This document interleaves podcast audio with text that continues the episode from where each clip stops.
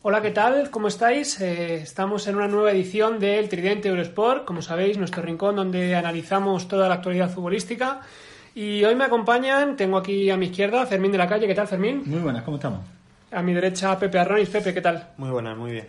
Bueno, pues eh, yo creo que el primer tema por actualidad destacado porque acaba de suceder hace apenas unos minutos, es la confirmación de la sanción de Diego Costa. Recordad que fue expulsado el pasado fin de semana en el partido contra el Barcelona por eh, presuntamente eh, insultar al colegiado Gil Manzano. Bueno, después de, que el, propio árbitro haya tenido que, dar su versión sobre, sobre lo, lo que escribió en el acta, el comité ha decidido confirmar esa sanción de ocho partidos al jugador del Atlético de Madrid. ¿Qué os parece la sanción? A mí me parece un poco desmesurada. Me parece bien que le sancionen si han confirmado que le dijo lo que le dijo, que es una descalificación. Eh, creo que no. He escuchado a gente decir que el árbitro de ahí tiene que templar un poco. Yo creo que si te descalifican eh, hay que ser ejemplar en la sanción. Y me parece que si cuatro partidos es el máximo, está bien que le caigan cuatro. Lo que me parece bastante desmesurado es que le metan cuatro partidos por intentar bajarle la mano cuando le va a enseñar la tarjeta. Ahí no creo que haya ni una agresión, ni se produzca violentamente contra el árbitro, ni nada. Eh, el, referente, el precedente anterior que hay es el de Cristiano al principio de la liga pasada, que empuja al árbitro y le caen cuatro partidos. No creo que sea el mismo gesto ni la misma intención. Eh, y creo que es, yo creo que ahí, ahí, es donde de verdad han cargado contra Costa y me parece un poco injusto. Hmm. Sí, yo estoy aquí con, con Fermín, me parece excesivo, ocho partidos, me parece demasiado pero me parece muy bien que se les sancione, son cuatro por insultar, pero lo que comentaba en el anterior, tridente, no estamos acostumbrados en España a que se pulse a los jugadores, que se sobrepasan muchas veces con el árbitro, entonces yo creo que va Diego Costa va a ser un poco la cabeza de turco para sentar un precedente y a ver si los jugadores poco a poco se van calmando un poco con, los árbitros, pero de todas formas ocho partidos me parece demasiado. Yo os quería preguntar, porque como decís, esto siente un precedente. Eh, bastante interesante porque hemos visto, el propio Simeone lo comentaba, casos de otros jugadores, se nos viene a la cabeza Luis Suárez, se nos viene a la cabeza Sergio Ramos. Eh, ¿Creéis que esta dura sanción a Diego Costa puede, puede traer futuras sanciones de ese tipo a jugadores con tanto nombre como, como los que habíamos dicho? ¿O, o habrá más miedo, entre comillas, a, a una sanción así? A mí me parece bien que a partir de la llegada del VAR estén eh, reeducando a los futbolistas.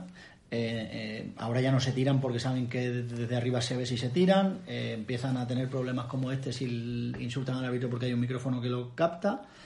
me parece bien que reeduquen a, los árbitros, sobre todo porque el fútbol proyecta hacia los niños una manera de yo creo que eso es lo principal. Al final, por encima de las sanciones, es la imagen que estás dando. Entonces, eh, lo que no me gustaría es que se convirtiera, que se va a convertir, lastimosamente, en un debate de si por qué a Costa sí, a Ramos no y a Suárez no. O sea, me parece que cualquier árbitro, cualquier jugador del equipo que sea, eh, si hace eso, tiene que tener una sanción y además debe saber que cuando lo haga le van a sancionar, da igual que sea del último clasificado o del primero. Eh, si lo van a hacer así, me parece bien, porque son medidas eh, que al final van a generar una imagen mejor del fútbol porque van a educar. Hay unas reglas que las cumple bien, el que no las cumple que tiene una sanción. Sí, al final es eso, se va a medir con lupa ya cualquier insulto, que si uno ha sido a la madre, que son cuatro partidos, el otro al padre, entonces yo creo que se va a convertir eso en un foco de, de atención. Pero está muy bien que se sancionen esos esos comportamientos, porque al final es eso, es educación y si un niño lo ve en la televisión que se permiten esas formas, después lo más seguro es que tome el ejemplo y el sábado a las 10 de la mañana en el partido suyo se lo diga al colegiado. Entonces, como medida de ejemplificar me parece perfecto. Bueno, recordamos que podéis eh, escuchar y descargar todos nuestros programas de, del Tridente Eurosport a través de las principales plataformas de, podcast. Lo podéis descargar en ebooks, en iTunes y también en Spotify. Siguiendo un poco con el tema de Diego Costa, em, se habla de ese audio que confirmaría la versión del colegiado, pero no se escucha de ese audio.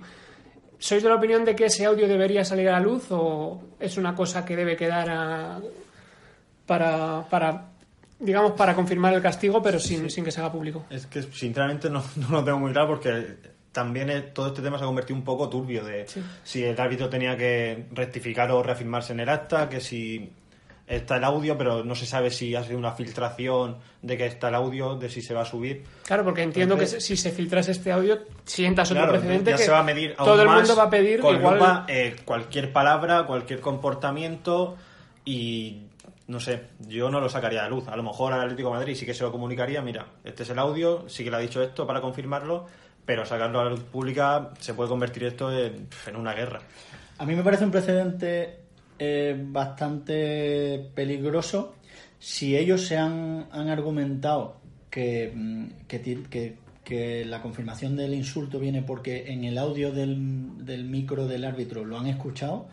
Me parece muy peligroso porque los clubes no pueden eh, utilizar como prueba eso. Claro. Si los clubes no pueden, ellos no deberían tampoco poder hacerlo, porque mm, o, o- o- o vale para todos o, o no vale para ninguno. Entonces, si de verdad se eh, han aportado como prueba eso, me parece mm, que no son coherentes con lo que luego hacen. Si se puede utilizar para confirmar, me parece bien, pero que también puedan los eh, atenerse a ellos los clubes, porque eh, el problema de esto es que hay muchos árbitros que también se dirigen a los jugadores Y en un partido de fútbol se dicen muchísimas cosas, sí. Entonces, si resulta que un club eh, pone una demanda o, o- o denuncia que un árbitro ha insultado a un jugador suyo, eh, si, hay un micro en el árbitro que puede confirmarlo. El problema es que ellos no dejan que eso sea una prueba aportada por el club. Y me parece peligroso ese precedente. Bueno, ocho partidos, como decíamos, a Diego Costa. Eh, imagino que el aficionado del Atlético de Madrid querrá escuchar ese, ese audio, pero, pero bueno, no sabemos. Recordamos también que se comenta por ahí, quién sabe si serán los últimos minutos de Diego Costa como jugador del Atlético de Madrid. Y bueno, cambiando un poquito de tercio, eh, si os parece, vamos a hablar también de la victoria del Fútbol Club Barcelona en Champions. Eh, recordar 0-1 en Old Trafford, eh, un resultado muy importante para los de, Alejandro Valverde un poquito más cerca de semifinales, pero no deben fiarse porque en, la anterior eliminatoria también el Manchester United cayó en la ida en su propio campo y fue capaz de dar la vuelta ante Paris Saint Germain. ¿Qué os parecía ese partido? El- el Manchester ha ganado en el campo de la Juve y en el campo del PSG, con lo cual, bueno, que el Barça también tenga cuidado con eso. Pero es cierto que a mí me parece que el Barça este año es un equipo muy, muy fiable, eh, aunque es verdad que tiene un fútbol menos, eh, a lo mejor atractivo que otros años. A cambio de solidez, ¿no? Por un poquito de ese preciosismo Sí, que eh, hay veces que espe- no especula, pero gestiona los partidos de otra manera. Se ve, se ve que está mm, eh, viendo un poco más cómo se está desarrollando el partido y, y- y en vez de apostar todo el tiempo por la posesión, no le importa meterse un poco atrás, dar espacio y respirar. Que muchas veces yo creo que, que le, le perjudica, porque no es un equipo que, a, a mi parecer, sepa defender en, en- en estático esperando al contrario. Ayer cuando meten el primer gol, los primeros 20 minutos son muy buenos. En el momento que meten el gol, inconscientemente se meten atrás y empezamos a ver errores de bulto de Sergi, de Sergio Busquets Sí. sacando la pelota, que no es habitual que lo haga, pero bueno. Entonces, me parece que es un equipo bastante más fiable porque Valverde maneja muy bien los recursos, pero es un equipo que, que todavía tiene desconexiones. Y esas desconexiones el año pasado en Roma le costaron lo que le costaron. Y ayer, si Rashford está un poco listo, pues igual podía haber empatado y no sabemos cómo acaba el partido. Sí, ayer, ayer sufrió el Barcelona en determinados momentos del partido precisamente por esa desconexión. ¿Cómo lo ves tú, Pepe? Sí, yo creo que los primeros 20 minutos fueron bastante buenos, de un, posesiones fluidas. Además, el, el primer gol llega tras 48 pases. Pero también yo creo que tenemos que quitarnos un poco ya esto de los puristas del fútbol, del Barça, del toque, del tiki-taka. Yo creo que eso al final son ciclos. Y con Valverde está claro que no le gusta ese tipo de fútbol. De la temporada que viene con De Jong y, y Arthur, yo creo que puede cambiar un poco la cosa, pero ahora mismo yo creo que Valver- que Valverde lo tiene claro. Y después de lo de Roma del año pasado, es asegurar el partido, eh, refugiarse un poco atrás, intentar pillar alguna contra y que no le pase, no llevarse sustos. Sí, Pero de todas formas, yo creo que es claro favorito porque al Barça le suele pasar en Champions cuando juega el segundo partido fuera de casa. Yo creo que en casa es, es más fiable. De, de hecho, él ayer apuesta de salida por Arthur, que es más jugador, digamos, del corte de la masía, de asociativo, vamos a tener la pelota, vamos a sacarla, pero el partido se come Arthur porque no está todo, es un tipo que, que tiene 21 años, que acaba de llegar al Barça y que, que tiene encima de él una responsabilidad bastante pesada. Y bueno, pues se irá adaptando un poco a las exigencias del Barça. Pero ayer eh, Pogba y Fred se lo comen en la presión y no, no, no acaba de funcionar. De hecho, cuando hace los cambios y saca El- Vidal, el doble cambio le vino. Roberto, yo creo que el equipo la respira, pelota. recupera la pelota, respira y empieza a tener un poco más de personalidad. Eh, pero bueno, eso es también parte del proceso en el que está metido Valverde, que, que, está haciendo lo mismo con Dembélé, que le va dando a Coutinho un poco de espacio para que acabe de mm, abandonar esa depresión en la que está. A mí me parece que el Barça tiene dos jugadores en ataque muy por encima del resto, que son Messi y Luis Suárez, y el resto depende del partido y del escenario que pinte. Valverde pone a uno o a otro y va manejando un poco el puzzle, con, me parece que con bastante buen criterio estratégico. Yo creyendo que el Barcelona es favorito, porque como decía Pepe, el Barcelona en, casa, jugando el segundo partido en casa, tiene muchas más, opciones de estar. Eh, yo creo que el Manchester United mmm, hizo ya su champion ganando, ganando en el parque ante el Paris Saint Germain en, en el parque de los Príncipes. Entonces yo creo que el Barcelona se convierte en, favorito no solo para este eliminatorio, sino más adelante, como visteis también a los rivales. Sí, el favorito aparte, por, si analizas la plantilla del Manchester, el 11 titular, que te valen? Pogba, eh, Rashford a lo mejor y dejé para un, a un equipo potente. Sí, no es, el Manchester de hace una década. Pues, por la energía del escudo, pues, exactamente, yo creo que ya ha hecho su, su champion, entonces el Barça es favorito. Y después, en segundo lugar, yo daría la Juventus, eh, equiparado con el, con el Barça. Pero más que nada por, por bloque, un poco igual como el Barça, por bloque, y porque tiene a Ronaldo, que ya se vio ayer también que sigue sin fallar, volver a lesión, no está al 100%, pero hace el gol fuera de casa. Sí, a mí el Ajax me, me, me, parece que es un equipo que... Lo que pasa es muy bonito, es como claro, el equipo que quiere todo aficionado eh, para, para, para si, si, llegan, si consiguen plantear un partido abierto, es un equipo que te puede hacer lo que le hizo al Madrid en el Bernabéu. El problema es que la Juve, yo creo que ni perdiendo 0-1 no va, va, va, a des, va, a descoser el partido. Le da igual que vayan perdiendo, ellos van a seguir jugando cerrados atrás, esperando a que le llegue la pelota a Cristiano y pegue, porque cada vez que Cristiano entra, va a la lona el, el contrario. Y ayer tuvo una, lesionado y, y, no estaba recuperado, no estaba al 100%, le dio igual. Le llegó la pelota y la clavó. Y el Ajax jugó mucho mejor, pero es verdad que tiene una debilidad defensiva que es precisamente donde tiene la fortaleza en la Juve, que hace pensar que, que, bueno, que ellos van a ir para adelante, igual que el City debería, sobre todo si no está Kane, ganar al Tottenham, o el Liverpool tiene medio orientada la eliminatoria después del 2 a 0 con el Oporto. Sí, yo creo que esa eliminatoria, a lo mejor de ese partido en, Turín, va a ser atractivo precisamente porque el Ajax, al igual que hizo en el Bernabéu, no, no va a querer tirar el partido, él va a jugar a su. Había, había jugado ayer que había estaban cinco tíos cercando el área. Y aunque la Juve no va a conceder tanto como a lo mejor concede el Real Madrid, porque el estado de ánimo no es el mismo ¿no? de unos y de otros, eh, creo que puede ser uno de los partidos más bonitos junto a ese eh, Manchester City-Tottenham, donde la lesión de Kane deja muy marcado al, al equipo de Londres, pero que bueno, llevan ese gol, eh, aunque Guardiola, y ahora me diréis qué os parece esa frase de que a veces es mejor perder 1-0 que, que, empatar a 0. Eh, deberían dar la vuelta al, al, partido. Yo, ojo con el Tottenham. Bueno, a mí me encanta el Tottenham y sobre todo estoy enamorado de Son. Me parece un jugadorazo infravalorado dentro de la plantilla, o sea, por el mundo de. No tiene tanto nombre. no tiene tanto nombre, pero a mí es un jugador que querría tener siempre en mi equipo y, bueno, ya se mostró. Corre, se, se mata corriendo y después le pega con las dos piernas. Y al final el Tottenham es también un bloque, pues Chetino lo tiene muy claro. Sí que es verdad que la baja de Harry Kane es durísima porque me parece uno de los mejores delanteros del mundo, pero gran parte de esta temporada ha jugado sin, sin Kane. Entonces, yo no daría por, por sentada esa remontada del City. Sí que es verdad que tampoco sería una sorpresa. Debe hacerlo por presupuesto, por juego y porque a Guardiola ya tiene que destacar en la Champions de, de, una vez por todas. A mí me da la sensación de que Pochettino, que es muy buen entrenador, va a preparar alguna cosa diferente que le hará obligará al City a pensar. Es cierto que vuelve De Bruyne, que van a recuperar gente, eh, sobre todo... Bueno, Guardiola ha recibido también, después de ese partido, por, por los cambios que hizo demasiado tarde, por la alineación. Sí. Guardiola va a tener que demostrar en ese partido mucho más que en la remontada. Y va a tener delante un entrenador que, que no va a sacar a su equipo a, a, jugar a lo suyo, sino que va a ir adaptándolo a las exigencias del partido.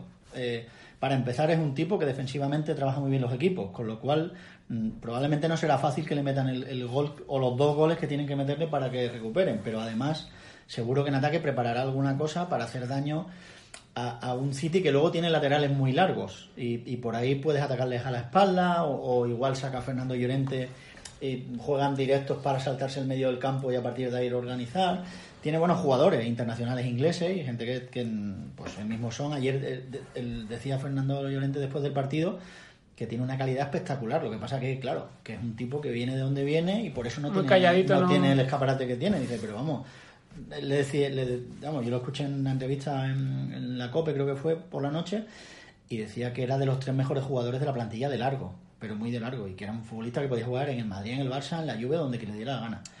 Entonces, vamos a ver, yo, yo sí creo que es favorito el City, pero ese favoritismo tiene que, concretarlo en el campo. Y yo ante un equipo de Pochettino, que me parece un entrenadorazo, eh, ya veremos.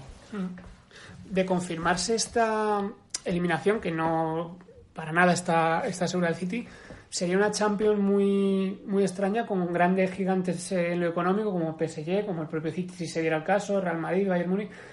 ¿Hay algo que está cambiando que creáis en, en esta edición? Si es cierto que los que quedan también son buenos transatlánticos, ojo Juventus, ojo eh, Liverpool, pero podría estar cambiando algo en este sentido, el dinero al final no da la felicidad.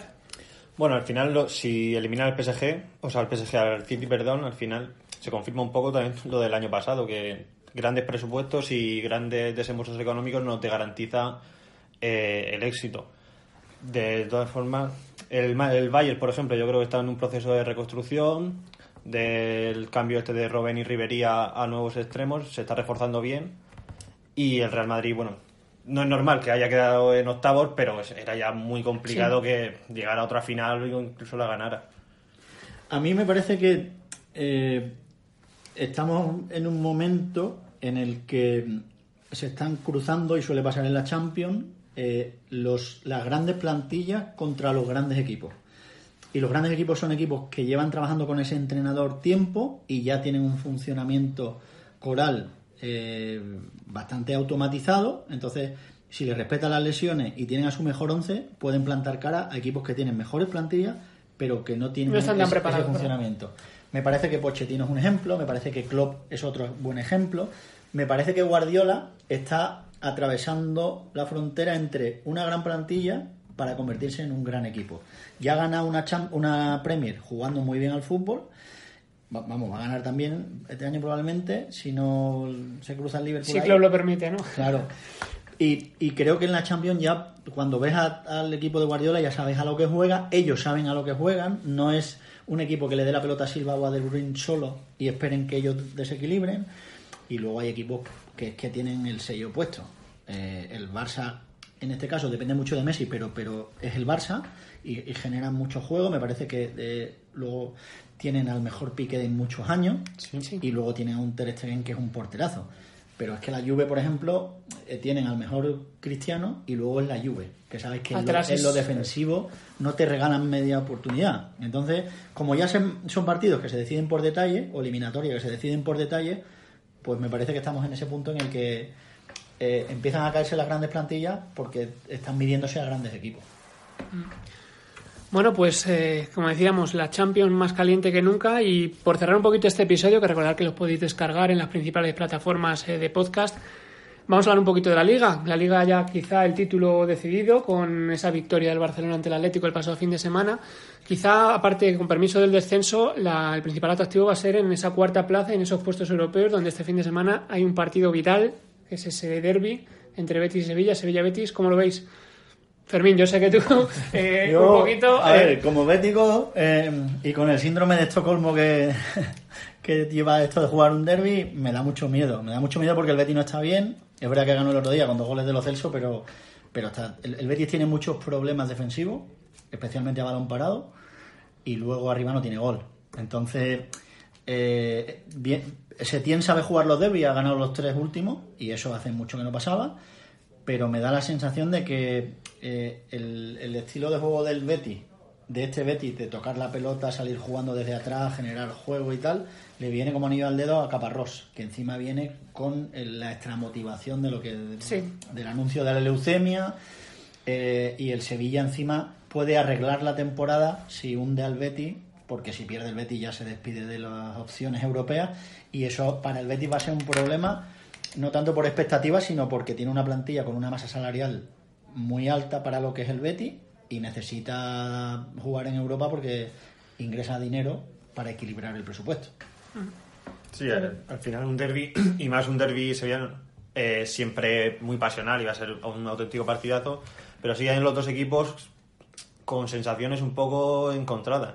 El, el Betis de Setién está en, en- está en crisis, y ya está. Pero suele pasarle mucho a entrenadores que tienen un poco también filosofía Barça.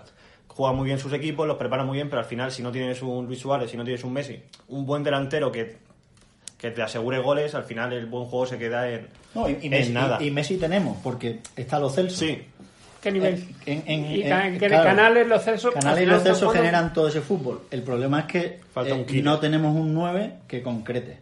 Y se ha traído a GC, que no lo ha traído Setién, hay que descargar ahí la culpa.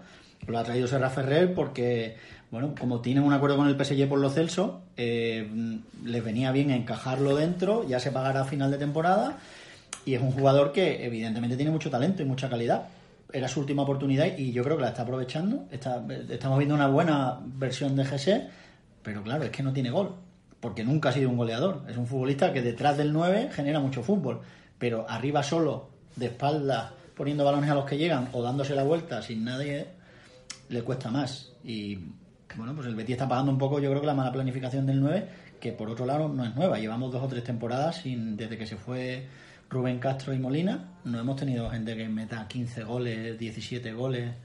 Y al final así no puedes entrar en Europa o Champions, por mucho que tengas la posesión el 80% del tiempo, porque al final te estás defendiendo con el balón. Sí, a mí me da la sensación de que se lo han jugado un poco con Loren, que pensaban que este año iba a explotar y después con Sergio León tener ahí ese delantero suplente que te garantice pues 7, 8, 10 goles a la temporada, pero parece que Loren no termina de, de explotar y eso, que sea al final no es un 9, se ha tomado muy bien y creo que se ha dado cuenta de que es su última oportunidad.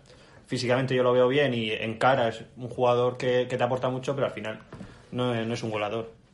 Bueno, pues eh, yo creo que hasta aquí pida, suena la bocina. Eh, aprovechamos que comentaba Fermín para enviar desde, desde el Tridente Europort también ese mensaje de apoyo eh, para Caparrós, que estamos seguros que, que va a salir todo, todo muy bien. Y nada, nos despedimos eh, recordando que podéis descargar todos los episodios del Tridente Eurosport en las plataformas de podcast como son iBooks, iTunes y Spotify. Y despedimos hasta el próximo episodio. Fermín de la Calle, un placer. Igualmente, un abrazo para todos. Pepe Arroni, muchas gracias. Un placer como siempre. Muy bien, pues nada, hasta la próxima amigos.